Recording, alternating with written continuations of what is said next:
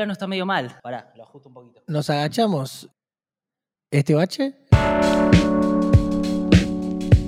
Tommy tuvo una experiencia muy fuerte antes de venir a grabar. La vamos a hablar. Está todavía conmocionado.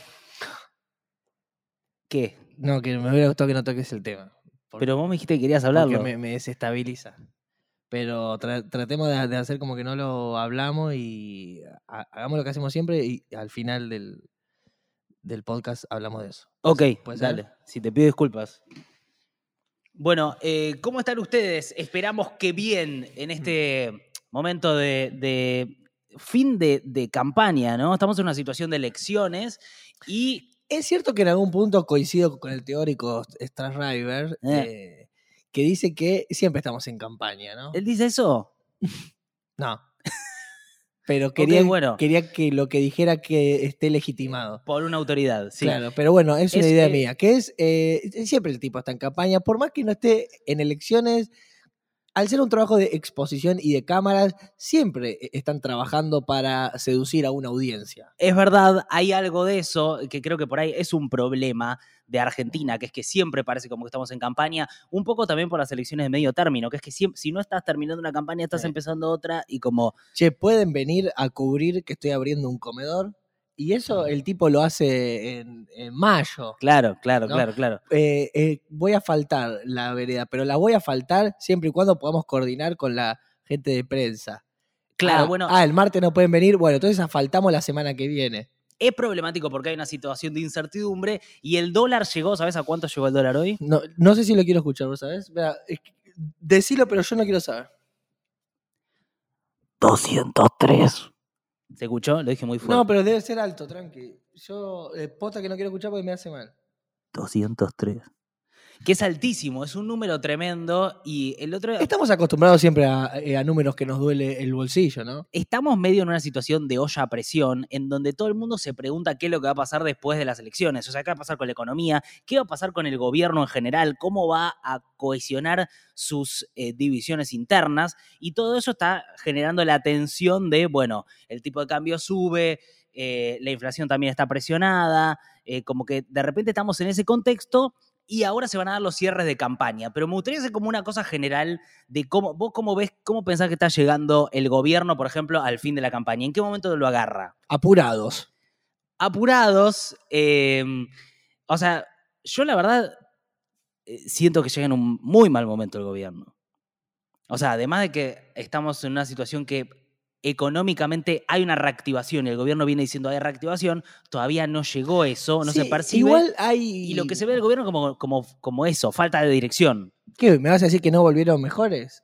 No, pero espera.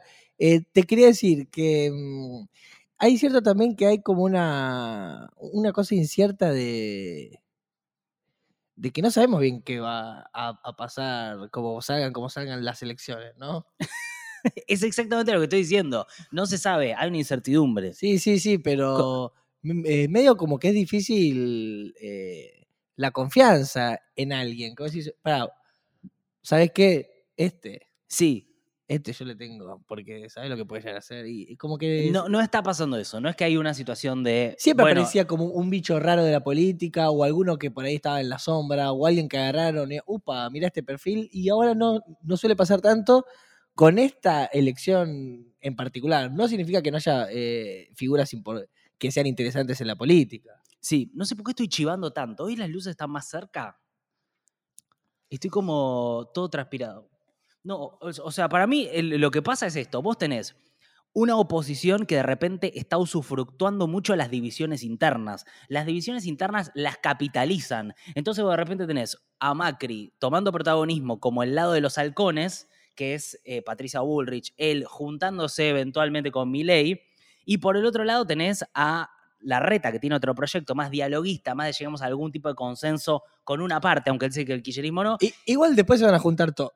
Claro. Y después tenés al radicalismo con Manes diciendo nosotros medio que somos como el, el- el nuevo radicalismo que estamos, que venimos por todo. que son la- lo- los afiches. El- la ciudad de lo- los personajes. Es muy raro. sí. Yo ya se veo las caras de los afiches y digo, ¿qué son estas estas personas, me, me cago Sí, de risa. sí. Es cierto que a veces me agarran fumado, ¿viste? Mm, Pero veo los afiches y me empiezo a cagar de risa. Son como monstruos ahí con un eslogan. es verdad. Y vos decís, este, ¿sabes?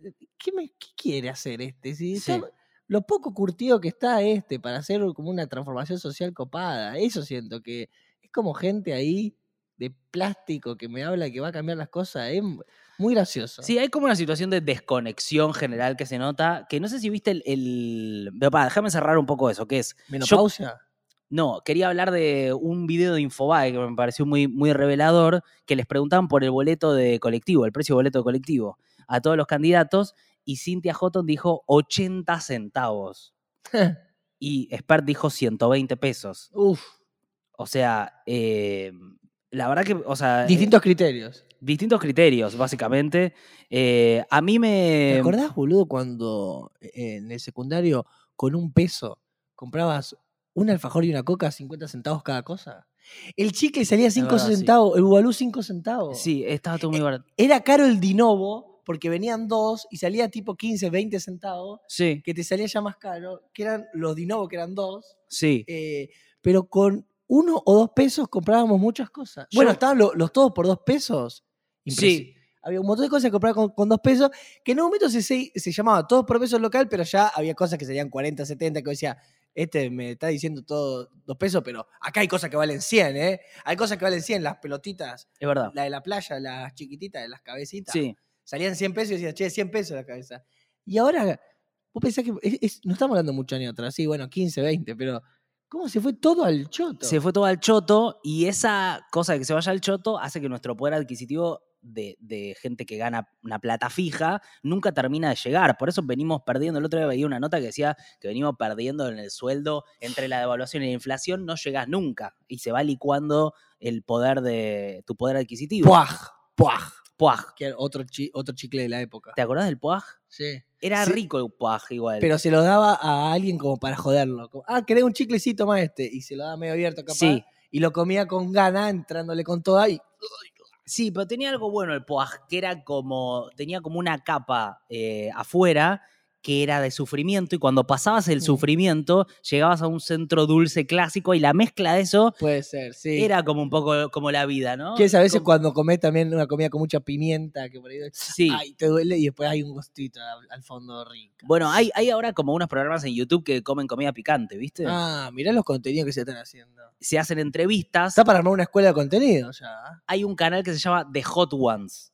Y- Hot Ones. Entonces un chabón que invita gente y te va dando como cada vez más picante eh, y vos tenés la entrevista mientras comes eso. Y el otro día estaba como Ah, está bueno lo que se está armando en, en- en YouTube. en redes y el otro día escuchaba, por ejemplo, que Ed Sheeran tuvo problemas porque al día siguiente eh, básicamente tenía un recital y estaba descompuesto. Decía que Uf. hacía pis y le dolía el pis, que le ardía el pis Ah. de lo picante que era lo que había comido. Por eso, cuidado. Entonces, la oposición capitalizando todas las divisiones internas. Vos sabías que... no. Los mexicanos están tan acostumbrados al, al picante que no tienen los problemas de hemorroides que tenemos nosotros. Porque la generación de mexicanos. ¿Vos tenés hemorroides? No, pero si vos comes mucho picante, el argentino, Sí, yo Al- no puedo comer picante porque al toque saca a la familia afuera. tengo colon irritable. yo. Por eso. Eh, hay muchos problemas hemorroidales que trae Sí. el picante, que lo sufrimos mucho más nosotros, pero hay otras culturas como los mexicanos, Sí. que el, el culo no le sangra como le sangra al No. argentino con el picante. No, es importante decir que a veces es colon irritable y no es algo grave, ¿no? Yo me pasé mucho tiempo pensando que podía ser algo grave. Y O colon- venitas, Es o, algo que tiene mucha gente, ¿eh? o venitas, se rompe una venita chiquita y no pasa nada también. Ahí ya hay que eh, chequearse. Si, si hay sangre, hay que lujo. chequear. Chequearse es, es- es un lujo. Bueno, para, eh, divisiones en, la oposición entonces que capitalizan, porque de repente tenés distintos espacios que proponen distintas cosas, pero no parece algo malo para la oposición tener distintas miradas. Es como que dicen, somos plurales, pensamos distinto. Y en cambio, en el gobierno, las divisiones y las internas, como no estuvieron bien puestas en la elección en, en una paso en donde uno pueda decidir, medio que implosiona todo, porque vos no tenés formas de resolver el conflicto interno. Entonces, fíjate Sí, cómo llegan unos y- y- igual- sufriendo lo- pará, pará. y los otros capitalizando lo mismo, digamos. Igual lo que está pasando es que se unen porque son oposición. Era lo mismo que pasó con el Frente de Todo antes de- de... Que además es fácil, es más fácil. Se unen para hacer gobierno. Es más fácil Y después cuando tenés... unirte cuando tenés uno, uno enemigo común. Y después cuando tenés poder te dividís. Exactamente, bueno, pero estamos llegando en una situación de gobierno que es bastante endeble, ¿viste? Eh, dicen que la última semana antes de la elección es como lo más importante, que la gente vota en base a eso. No, como que hay un porcentaje grande de la gente que puede tirar un voto para un lado o para el otro de acuerdo a lo que pase esa semana. Por eso ahora en los pasillos están las cometas como diciendo, sacame el aire a tal, sacame el aire al otro. Eso es muy loco, se, Che, pa- di- se paga por entrevistas en 10 la minutos televisión. tal, 15 minutos tal. decir, no, no, ya está. Meteme mi candidato, dale, metémelo, para que tengo tres antes, para, ¿cuánto tenés? Uh, bueno, para, Sí, dale menos minutos a este y dale más a este que te está poniendo tanto. Ahora, e- e- esta semana es una carnicería. no sé si notaste, gordo, que, que tapé el logo de la computadora. Hoy me acordé. ¿Lo ves? Sí, sí, sí. ¿Sabes por qué? Porque quiero que eventualmente nos paguen por eso. O sea, Mirá, es una publicidad. No es que eh, lo pago porque estamos en contra de la empresa que hace esto. Ahora, si vos estás mirando esto y, y trabajás en, mm, en- en una empresa que hace computadoras y querés eh, publicitar, en- eh, y si es eh, la empresa de computadoras estadounidense más famosa del mundo, acá estamos, digamos. eh, Pero este, esto es un gesto, digamos. no quedan re- Esto es un, si- es un signo. es un movimiento político. Es un movimiento. gordo. Nos, nos dan muchos regalos como las mermeladas. Eh, hay unos afiches de Charlie García gigantes que mandaron a imprimir que no coordiné todavía. ¿Cómo? ¿Pero para nosotros? Sí, hay muchos regalos de gente de 200 del núcleo duro que la verdad estamos recontentos que, que se acerquen a- Totalmente. a nosotros, no solo con las contribuciones, que son muy importantes en Mm. 220podcast.com.ar. Así sostenemos esto. Hubo gente que se suscribió estos días, Mirá. pero no los quiero mencionar porque uno me dijo, no me menciones porque Estoy- cringe. estoy sosteniendo esto. Y esta es una impresión 3D eh, que también recibimos como un regalo y todo para mí es Mm. maravilloso. Es como, es una gloria que pase esto. Eh, tenemos, eh, e- en diciembre vamos a hacer un encuentro presencial con, Sí. con el núcleo duro. Acá, Vamos a ver qué algo pasa, gastronómico también. qué pasa con el formato, porque hay algunos que dicen, che, ¿por qué no hacen dos buenos por semana en vez de tres más o menos por semana? No hay nadie que esté diciendo eso. O sea, todos dicen, hagan tres buenos. No, no, pongas, parece- no pongas en la... en Y- la- incluso hay un comentario interesante también de, de Marcos, de uno de Claypole, que puso, ¿por qué no hacen uno bueno a la semana en vez de tres más o menos? Y dije, che, interesante si hacemos uno bueno en vez de tres más o menos. ¿Sabes que no me extrañaría? No que esto sea mentira, sino que vos te hagas un usuario que sea Marcos de Claypole. Che, me acabo de dar cuenta que los micrófonos están subidos hasta arriba de todo, boludo. Está... Ah, por eso. Estaban tan estallados. Y después lo que pensaba como, como beneficio era que puedo regalar entradas para ver La violencia y la ternura, un espectáculo que hago en el Teatro El Picadero el 20 de noviembre. Sí, Ponerle dos pares de entradas, o sea, cuatro o cinco personas, regalarle entradas para que vayan, eh, tipo como algo que, que puedo dar. escúchame, estoy muy, muy angustiado por algo que está pasando, que es que toda la primera parte del audio se grabó mal. No, está picado. O sea, está muy, fu- está, va a estar saturado. Toda la primera parte. No, pero eso lo mandamos a- eh, al equipo de, de- de ecualización. Lo que son la- las obsesiones. Uno está preso de esas obsesiones. Bueno, Vos tenés que ir a un lugar que después te voy a decir. ¿a qué? A trabajar, boludo, a, a algunos aspectos tuyos personales que te están limitando. ¿Qué decís que me está limitando? ¿Lo mental? Es que ahora por lo, lo- lo del volumen capaz que eh, haces un mal contenido y después cuando se escucha va a decir, no estaba tan peor que otras veces. Ok, bueno, quiero pedir disculpas por el audio. Sí, estaba mal, estaba saturado. Esa disculpa te la estás pidiendo vos mismo. Me la estoy pidiendo a mí mismo. Sí, yo eso me pido disculpas. Pues estás preso de tus obsesiones. Sí, o sabes que hoy vine acá. Hoy tus vine, obsesiones después las pagamos eh, tu entorno. hoy vine hasta el centro. eh, no tenía las llaves de, de- del búnker, de nuestro. Y tuve que volver a mi casa a buscar las llaves y volver al centro. Gast- o sea, perdí tipo una hora y media en todo ese eh, ida y vuelta. No, otra vez, eh, sos tu propio enemigo, esto es claro. Viste que a veces vos decís, bueno, Víctor Hugo tiene a Mañeto, eh, el peronismo tiene Sí. la oligarquía, eh, Sí. Milei tiene de enemigo el sentido común, eh, y Nico Goodman tiene de enemigo a Nico Goodman. ¿Sabes que hay un vino que se llama El Enemigo? que tiene una frase que dice, al final del, algo así como, al final del camino te encontré, ay, no me acuerdo la frase, Le- pero es algo así como, eh, eh, será el resultado de la batalla que te hizo único, la, la batalla contra vos mismo, el verdadero enemigo. Mirá, bueno, Exactamente eso que vos decís. sos vos, Nico. Bueno, y algo así le está pasando a Alberto Fernández, básicamente. Movimiento de Albertista de Liberación Nacional, ya sabemos cuál es el, nuestro signo. Bueno, ya se supo más o menos que en el cierre del Frente de Todos no va a estar Cristina, pero porque está en un posoperatorio, básicamente. O sea, eh, Está drenando. La verdad es que es una situación rara la del gobierno que puso adelante a todos. No, su- no puede salir por Google Meet.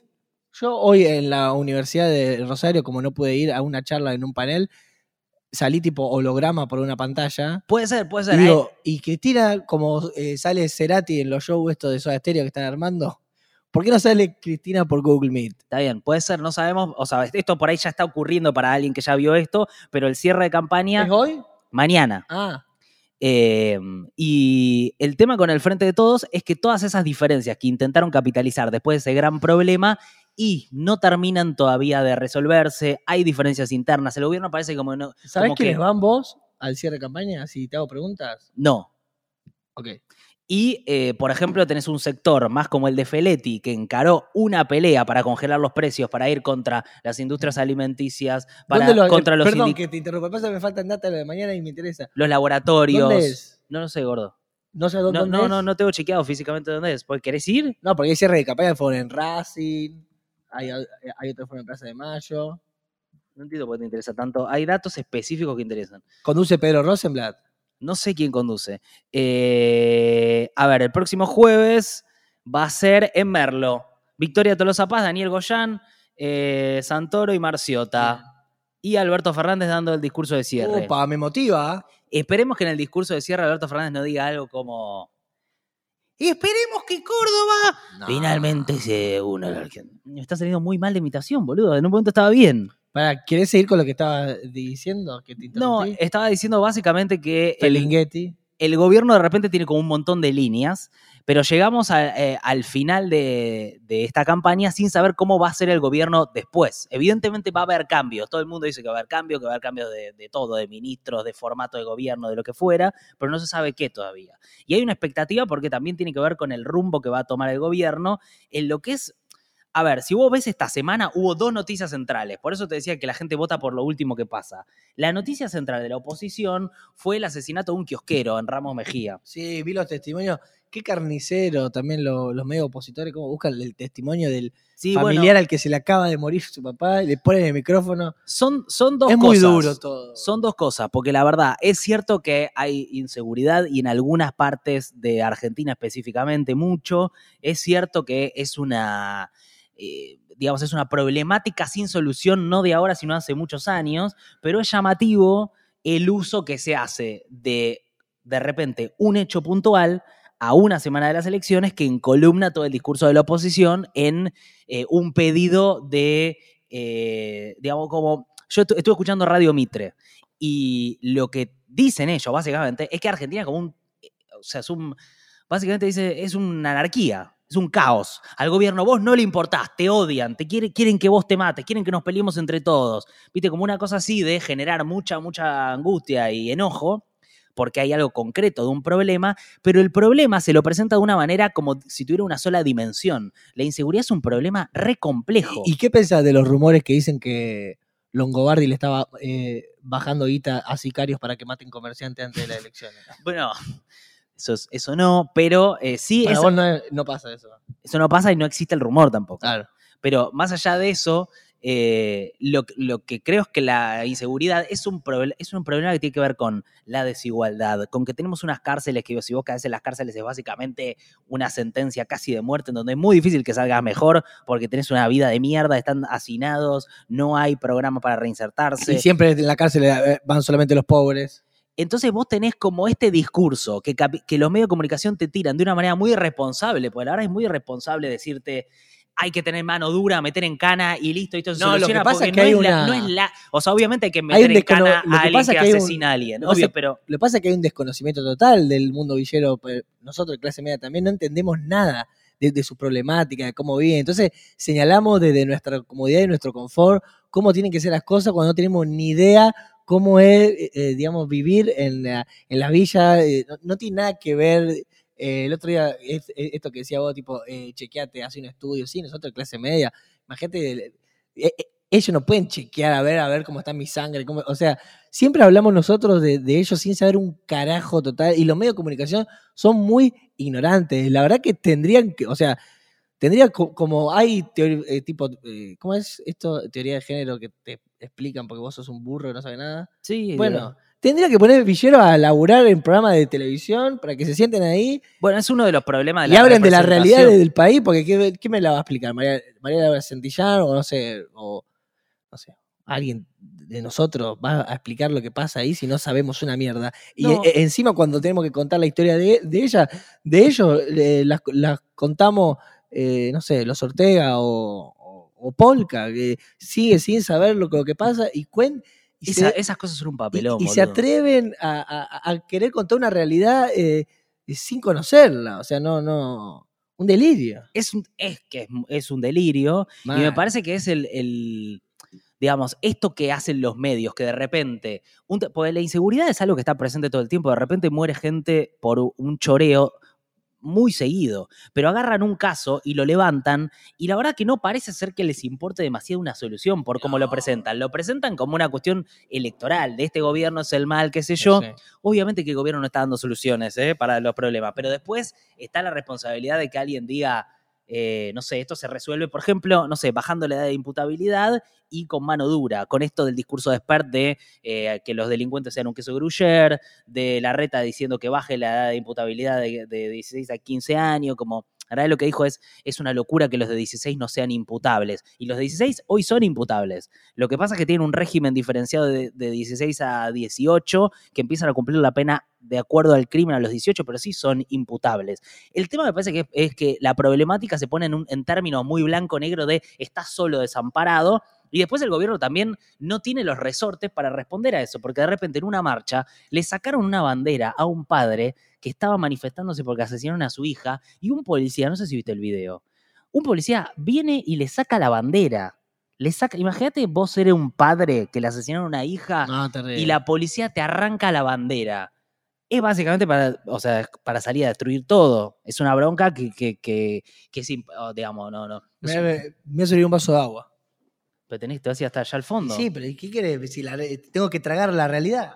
Pero pará, gordo. O sea, ¿qué, ¿y yo qué hago mientras tanto? Vamos a relatarlo porque, o sea, eh, vivámoslo con pasión. No, gordo, si vamos a servirte agua, quiero que lo vivamos con pasión. Sí, un vaso de agua. Eh, bueno. Justo creo que se está cortando el video. Pero más allá de eso. Pero más allá de eso, está, no entra lo que decís, gordo. Mira, se cortó el video ahí justo. Bueno, esperamos que Tomás Quintil vuelva con agua. Estaba en ese, en ese viaje, en, ese, en, ese, en esa peripecia. Pero si vos te pones a ver lo que respondió, gracias, gordo, lo que respondió Aníbal Fernández, dijo, sucede en todas partes del mundo. Le tomaron esa declaración como que no le importaba lo que estaba pasando con la inseguridad, con el asesinato de un kiosquero. Él dijo, eh, si miramos estadísticas, son otras cosas. Cuando uno las revisa, son nada. Estamos hablando de una vida humana truncada por nada. No se pueden explicar muchas cosas cuando estamos trabajando en algo tan delicado, cuidadoso y sin solución.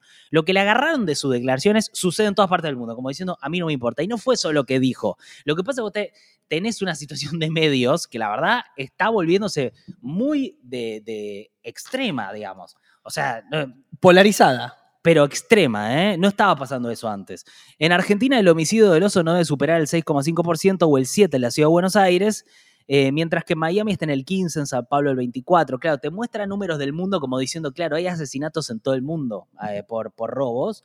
Eh, lo que pasa es que está mal explicado. Porque el gobierno tiene mal un relato, el relato del gobierno en general está mal, de, no, no saben explicar que evidentemente esto es una problemática, nos importa, es grave.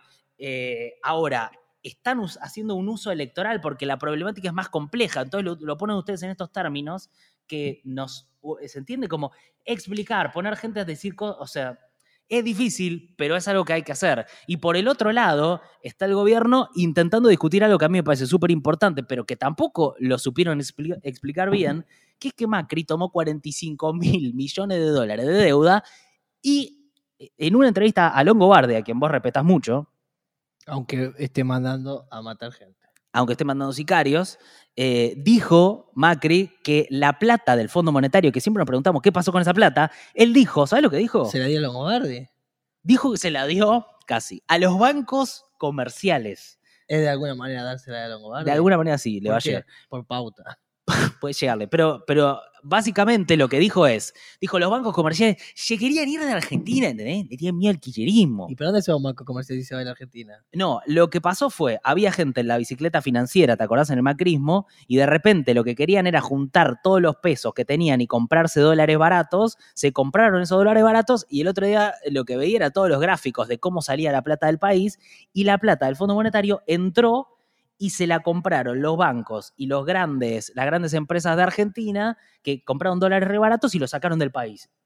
Y algunas argentinas que son multinacionales y lo mandaron y- a su casa matriz. Pero nadie lo, lo frena. ¿Cómo es esa transferencia? Bueno. ¿Por home banking o son barcos? No, e- eso está registrado. cruzan el océano. Eso está registrado, creo que es por home banking. Pero básicamente, Tantos números sí, sin el token lo mandan. sin el token. El otro día me putearon porque no dijimos esto, pero porque eh, había saltado después la declaración de Macri o no la vimos nosotros, no sé. Eso pasa, que es un tema re importante y de repente decís, bueno, el tema de la inseguridad es medio como algo que lo prendés y tapa todo lo demás. Y desde el gobierno están intentando discutir esto de una manera tardía y, digamos, mal, ¿no? Pero básicamente, eh, diputados ahora del Frente de Todos van a usar ese video de Macri, en la entrevista con Longobardi, gordo, que vos lo admirás tanto. Bueno, van a usar ese video para que precise a qué bancos se derivaron los recursos del Fondo Monetario. No, no, eh, no, no digas que admiro a alguien que estigmatiza la clase baja y, y le da armas. La, la plata del Fondo Monetario la usamos para pagar a los bancos comerciales, eso dijo Macri, pero para los diputados que dijeron, Cecilia Moró, ¿a qué bancos comerciales le dio Macri 45 mil millones del fondo? ¿De cuántos fueron las comisiones? Pero todo claro, como que... a- y está bien esto, que haya una investigación, que averigüen qué es lo que pasó, pero parece como esta incapacidad del gobierno de... Bueno, en, en su momento el gobierno había hablado que iba a, a rastrear. Claro, claro, pero es un Eh, tema tan importante, la- no, es una, no es una boludez. ¿Pero ¿eh? te acordás? Alberto le dijo en, en debate.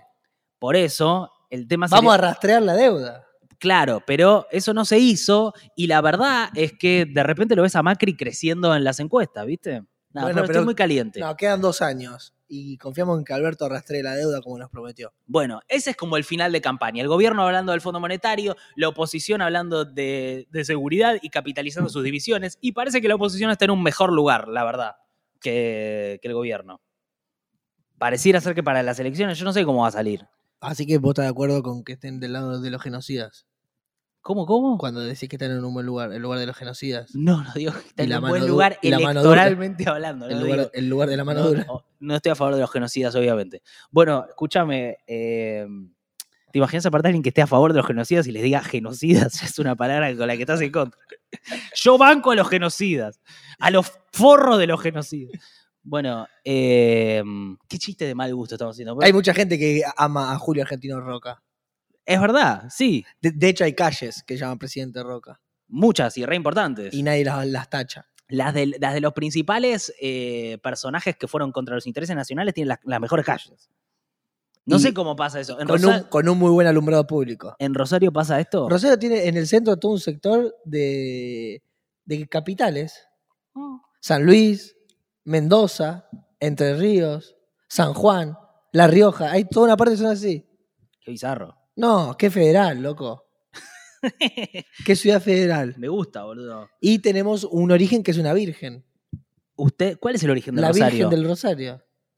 Ella fue ahí y Y el dijo, día de la- eh, por la cajeta sacó a Rosario. "Ac- aquí florecerán miles, miles de Fito Páez, Salió digamos. Rosario por la vagina. Ok. Y eh, como es incierta la fecha, le pusieron el día del nacimiento, el día de la Virgen. Y eh, es tan católica Rosario. Pará, pará, hay una, hay una novedad Eh, con el dólar, ¿eh? En su nacimiento que es feriado cuando es el día de la Virgen. Y nadie va a laburar. Y muchos de los que no van a laburar se hacen lo que son ateos o agnósticos. Pero gracias a la Virgen no trabajan. Escúchame, hay novedades con el dólar. ¿Querés que te las tire como si fuese un... No, si volvió a subir no quiero escuchar. Es- a ver, no. Está 200, 205 ahora. 205. Bueno, evidentemente este va a ser el tema del día, ¿eh? Eh, el ¿Va de título? Dólar blue recalentado. Se dispara en la previa a las elecciones. Ay, ay, ay.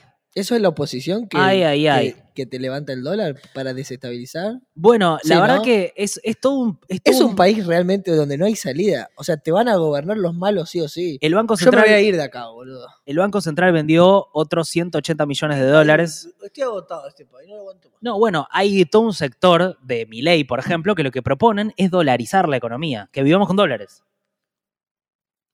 Yo no aguanto más este país. Ok, entonces hay como distintas presiones también, porque el dólar al valor que está lo que hace es que los exportadores estén esperando para exportar, porque no quieren liquidar con un dólar bajo, quieren como forzar una devaluación, los del campo, y los importadores están medio haciendo el negocio de sus vidas en este momento y se están llenando de guita. Pasa es que es un equilibrio difícil, o sea, porque si vos devaluás, de repente eh, pasa un montón de gente a estar en la línea, bajo la línea de pobreza. Es una situación re grave la de Argentina. Por eso es como difícil hablar de otras cosas. Nosotros en general hablamos de distintos temas, pero bueno. Bueno, gordo, em, Bueno, ha sido un gran podcast el de hoy, ¿eh? no, me gustaría que hablemos un poco de la. Oh, quisieran hablar de eso. Hablemos de la. Oh, es fuerte para mí hablar de eso. Pero contá un poco de qué se trata. Me dijiste lo que querías contarlo. ¿Por qué te estresa tanto esto? Te baches todo. Bueno, vamos a hacerlo rápido. dale. Est- Estoy, me- estoy en un proceso personal. Eh, tengo muchas espadas. Tengo pocas copas, pocos oros y pocos bastos. Eh, necesito trabajar muchas. eh, me pasa algo terrible que es que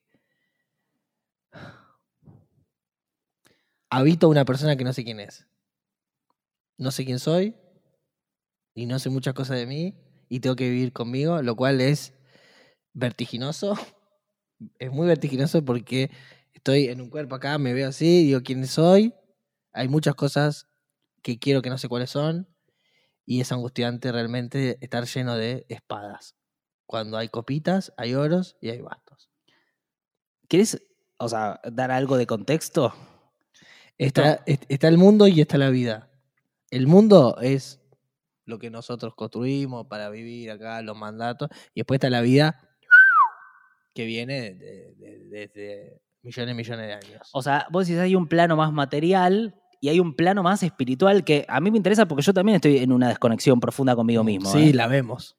Por eso. Y también estoy definiendo mi, eh, o sea, con una crisis de identidad fuerte. Eh, creo que nos pasa a todos también, no a todos, pero que por momentos, pasamos por momentos en donde... No, a, a muchos no le pasa porque la gente elige también vivir eh, alienada y no viajar hacia adentro de una misma.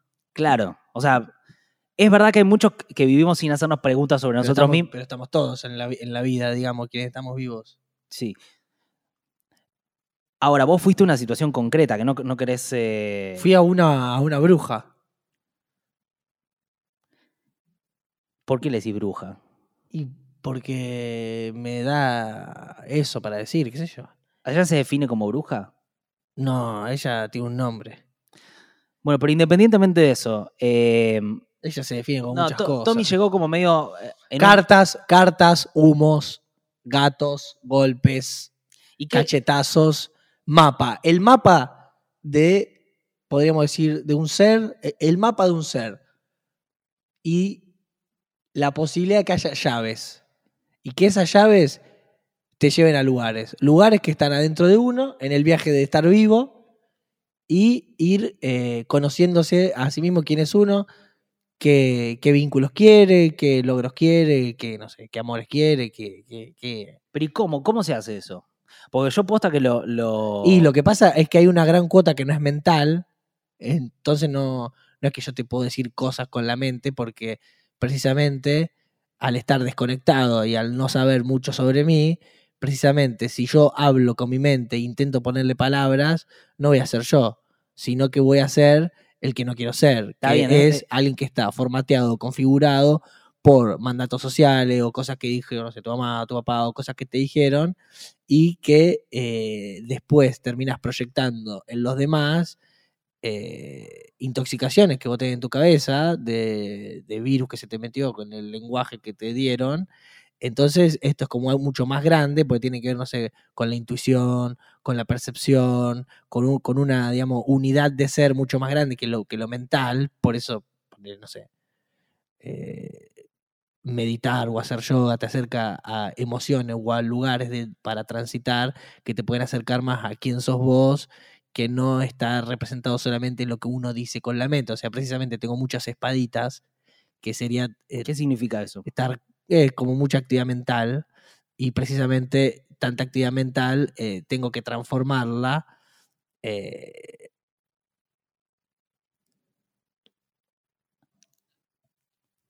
Punto. Y, y ahí no, no, no hablo nunca. No, porque tengo que transformar muchas cosas. Porque no es matar. Viste que eso decís, hay que matar el dragón. Viste que a veces alguien mataba al dragón para llegar a un lugar. Viste, no sé, en los cuentos. Ah, en los cuentos.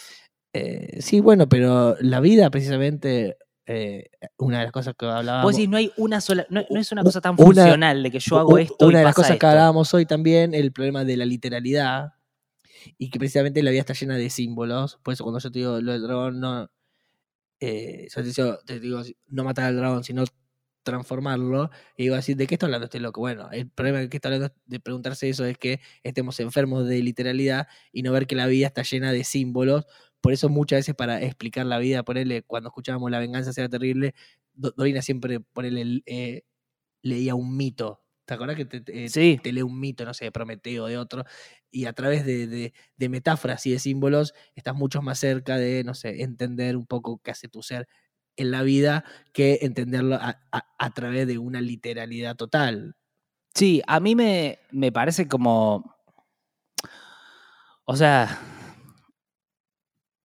Es un viaje, es una búsqueda, es una búsqueda. Como ven, estamos con muchas preguntas de fin de año. No, es, raro también hacerlo con luces y, y un- y siempre micrófonos. cuando alguien eh, te dice, eh, te tiran las cartas o esas cosas que siempre No, se, yo, te- se tiende a pensar como una cosa chanta. eso, yo pienso. La verdad es que también estamos tan enfermos de mente y de celular y mundo moderno que casi siempre es como fácil caer en la chicana de que decías, este gurú es un ladri y pedófilo. Pero la verdad que como hay secta y hay líderes espirituales que son unos ladri y un atorrante, también hay algunos que manejan una experiencia, una sabiduría. ¿Por qué? Porque el humano es, reprede- es repredecible, porque esto estamos desde la antigua Egipto, antigua Grecia, está el dolor, la muerte, la vida, hay tres o cuatro cosas. La verdad que un humano es bastante predecible, porque hace millones de años que estamos acá, y creer que alguien no puede encontrar ciertas pistas es también desconfiar de la historia de una humanidad. Vos decís, si este es un chanturli, ¿qué vas a saber? Y la verdad que se sabe bastante, porque hace un montón que hay humanos en la Tierra, y creer que porque estamos con estos celulares y estas consolas estamos viviendo cosas nuevas es bastante pelotudo, porque eh, preguntarse quién es uno y qué hacemos en la Tierra, no sé, y la salud, la muerte y, eh, el amor son la misma cosa que escribía Shakespeare o que vivían los egipcios y que también eh, vivenciamos y atravesamos ahora. Sí. No, yo la verdad, eh, no, te pido disculpas si a veces suena como que yo soy muy descreído y cínico, pero creo que esa también es una carcasa que yo pongo. No, yo creo que me hablas desde, No, te- tengo una curiosidad honesta. desde la ¿eh? mente, digamos. me estás No, no, hablando. no, no, no. Tengo una curiosidad honesta yo, boludo, de, de poder llegar a algunas cosas más profundas espirituales. Lo que pasa es que a mí me resulta muy inaccesible a través de, por ejemplo, una bruja. Me parece que, me parece que las preguntas son las correctas. Sí, igual no es una broma, una vez, es una, es una señora, pero es- eh, antes, ponerle, no sé, cuando alguien te curaba el empacho, ciertas cosas que, no sé, una tipa, en vez de ir a una farmacia, había una persona que tenía conocimiento Sí. y que conoce una, una fruta, una... Sí, sí, alguien que está más Con- conectado con algo natural y no tanto y- con y- él. Y que tiene una experiencia y, que estudió y, que sabe hacer cosas y que te puede curar eh, sin necesidad de que sea, no sé, la medicina eh, no sé, tradicional de te meter pastillas. ¿me- Claro, me- claro, me claro. Hay una, eh, un laburo sabio, pero porque, boludo, vos pensás que la historia de estas cosas tiene millones y millones de años, que la gente se estaba preguntando estas cosas y, eh, y había, no sé, desde carta o gente que te curaba, no sé, Sí. con qué, con un brebaje loco, pero siempre fue así, boludo, no es una cosita... No, eh, no. New. Lo que pasa es que también hay tanta garcha New Age y tanto... eh, Hay, hay mucho está bien. lucrando con eso. claro, claro, claro, pero eso no te tiene que... que Que apagar toda la búsqueda. claro, claro, porque no es... es, eh, No, lo yo único por que ejemplo, a ustedes seguramente les pasa también a veces momentos de yo ahora siento que tengo la intuición apagada y durante muchos momentos de mi vida sentía que tenía la intuición clarísima, como que algo pasaba y sentía, ah, este, este trabajo está, eh, tengo que ir por ahí. O esta persona tengo que ir por allá. Ahora no lo siento, lo tengo que pagar, como que es un radar que sé que en algún punto está, pero no estoy pudiendo acceder. Entonces me preocupa porque hay algo desde mi cabeza hacia eso que evidentemente está bloqueado, ¿viste? Como no está funcionando. Y bueno, pero por eso hay un montón de profesionales, de gente que sabe. claro, claro, claro. También artesanal, a la cual vos podés eh, vincularte para eh, acceder a esos lugares que, que no estás pudiendo por vos mismo. Es que me parece que está buena la búsqueda, está bueno blanquear búsquedas. O sea, creo que está, está Bueno. bueno. Búsqueda blanqueada. Gran podcast el de hoy, ¿eh? Bueno, Uy, ¿viste? Justo vino un pájaro. Sí. Hasta el sótano. Impresionante. Boludo. Bueno, em, esperemos que estén bien, ¿eh? Sí, esperemos que estén bien. Va a estar todo bien. Eventualmente. Em, Hasta el viernes. ¿Algún cierre más? Ah, no, el viernes ya vamos a estar preelecciones. Ahí hacemos como un cierre de cómo vemos todo. Interesantísimo. Con todos los cierres de campaña, con cómo se eh, pálpitos y todo eso. Eh, por ahora, la que tiramos. Panorama, tensión eh, en esta prueba de elecciones y el dólar disparadísimo. Buenas noches. Gracias Argentina y el resto del país. YouTube, monetizanos más. Los 20 Podcast.